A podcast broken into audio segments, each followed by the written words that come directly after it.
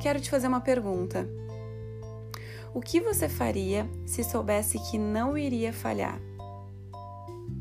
Em qualquer área da tua vida. Você pediria demissão e abriria um negócio próprio? Começaria uma dieta? Iria se declarar para aquela pessoa? Sairia da casa dos teus pais? Faria exercício regularmente? Terminaria esse relacionamento? Entraria numa faculdade? O que você faria se soubesse que não iria falhar? E por que você faria somente se não fosse falhar e não corre o risco de tentar? Por medo de não ser bom o suficiente? Medo de fracassar? Medo do que vão pensar de ti? A autossabotagem ela acontece quando os nossos comportamentos nos distanciam dos nossos desejos, dos nossos objetivos, de tudo aquilo que a gente faria se soubesse que não iria falhar. Os medos que geram esses comportamentos estão ligados às nossas crenças, tudo que a gente acredita que é verdade, mas que não é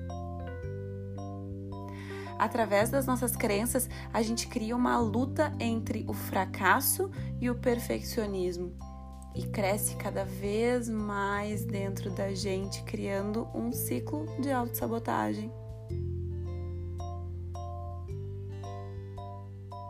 Como que tá esse ciclo aí dentro?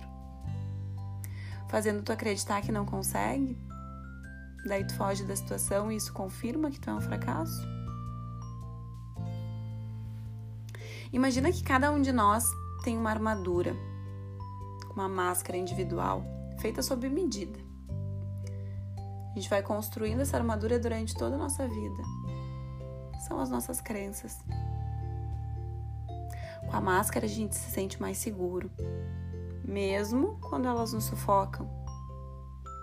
Com a armadura a gente se sente mais forte, mesmo quando a gente fica cansado de carregar tanto peso mas elas nos sabotam, porque elas não deixam a gente ser quem a gente é.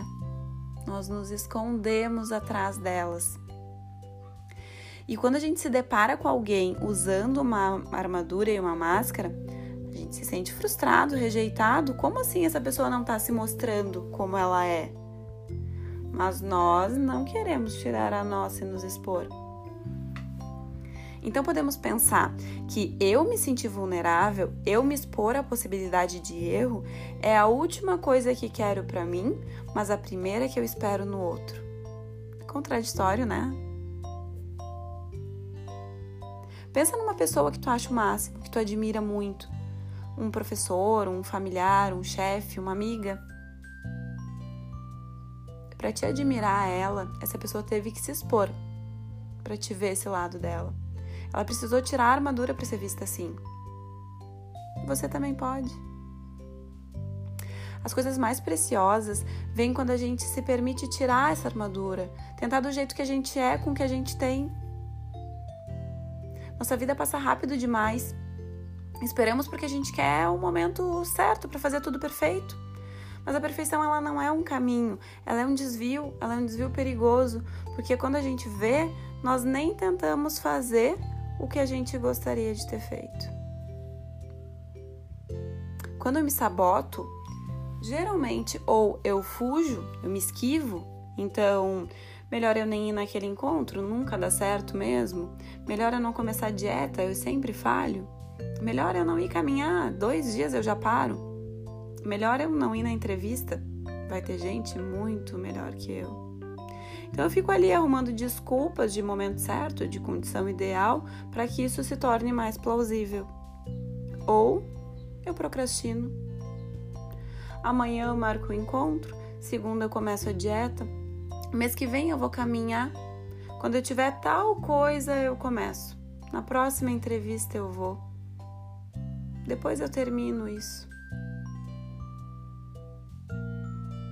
Tá, daí tu me pergunta então, Raquel, como que eu faço para parar de me auto-sabotar? Eu poderia te dizer um monte de coisa para fazer, mas para a gente enfrentar o monstro, precisamos entender como ele funciona. Quem me conhece sabe que eu sou bem realista E eu não vou focar no que você deve fazer porque eu não conheço a tua armadura nem a tua máscara. Pode até soar bonito, mas não vai te ajudar a ter um resultado duradouro. Mas se você se conhecer mais, se você começar a entender o que te leva a se sabotar, vai começar a perceber quando isso acontece e por que acontece. E daí sim vai conseguir aplicar o melhor remédio para a autossabotagem, que é a autocompaixão. Quando a gente fala em vencer a autossabotagem, logo nos imaginamos conquistando o mundo, sendo aquele mega empresário de sucesso, ou num casamento maravilhoso sem problemas nenhum e com um corpite do jeito que a gente sempre sonhou. Balela. Vencer a autossabotagem é você entender que você pode tentar, que você pode falhar, pode conquistar ou não. E tá tudo bem, porque tu é humano. Autocompaixão não é você usar o vitimismo, mas você ser aquele chefe parceiro da tua vida, que te mostra o erro e tenta te ajudar. Não aquele chefe carrasco que só te pune e faz tu até querer pedir demissão. Autocompaixão é entender que, anota aí, o feito é melhor que o perfeito não feito. Eu gosto muito dessa frase porque ela me permite tentar. Eu me dou o direito de falhar e também de ganhar, porque se eu me esquivo ou se eu procrastino, eu tiro esse direito de mim. Mas eu sei que se não sair como eu gostaria ou como eu queria, eu posso dizer: Ok, Raquel, não foi dessa vez, mas você tentou. Tô orgulhosa de você. É bom querer ser bom, mas querer ser o melhor em tudo nos traz prejuízos sérios. Vou até dizer que querer ser bom te dá a possibilidade de ser melhor do que você querer ser o melhor, entende? O meu jeito sempre foi mais extrovertido, mais brincalhona. E eu achava que para ser uma psico maravilhosa, eu tinha que ser mais séria, sem muito riso, muitas brincadeiras. Eu tinha que ser perfeita e a minha vida tinha que ser perfeita. Outra balela. Poder ser vulnerável me permite não me auto-sabotar. Ainda mais eu, que também tenho a crença de fracasso. Eu lembro muito que uma vez uma paciente me disse que não ia me contar a vida dela, porque ela achava que eu era perfeita. Mas quando ela viu que eu não era, ela pensou: "Ó, oh, vou abrir minha vida para ela. Ela não é perfeita." Vocês entendem? Agir assim ajuda a gente a quebrar o ciclo de autossabotagem, flexibiliza as nossas crenças, nos tira da zona de conforto. No início desse podcast eu te perguntei: o que você faria se soubesse que não iria falhar? E agora eu finalizo com outra pergunta: o que vale a pena fazer mesmo que você fracasse? Pense nisso. Um beijo e até a próxima!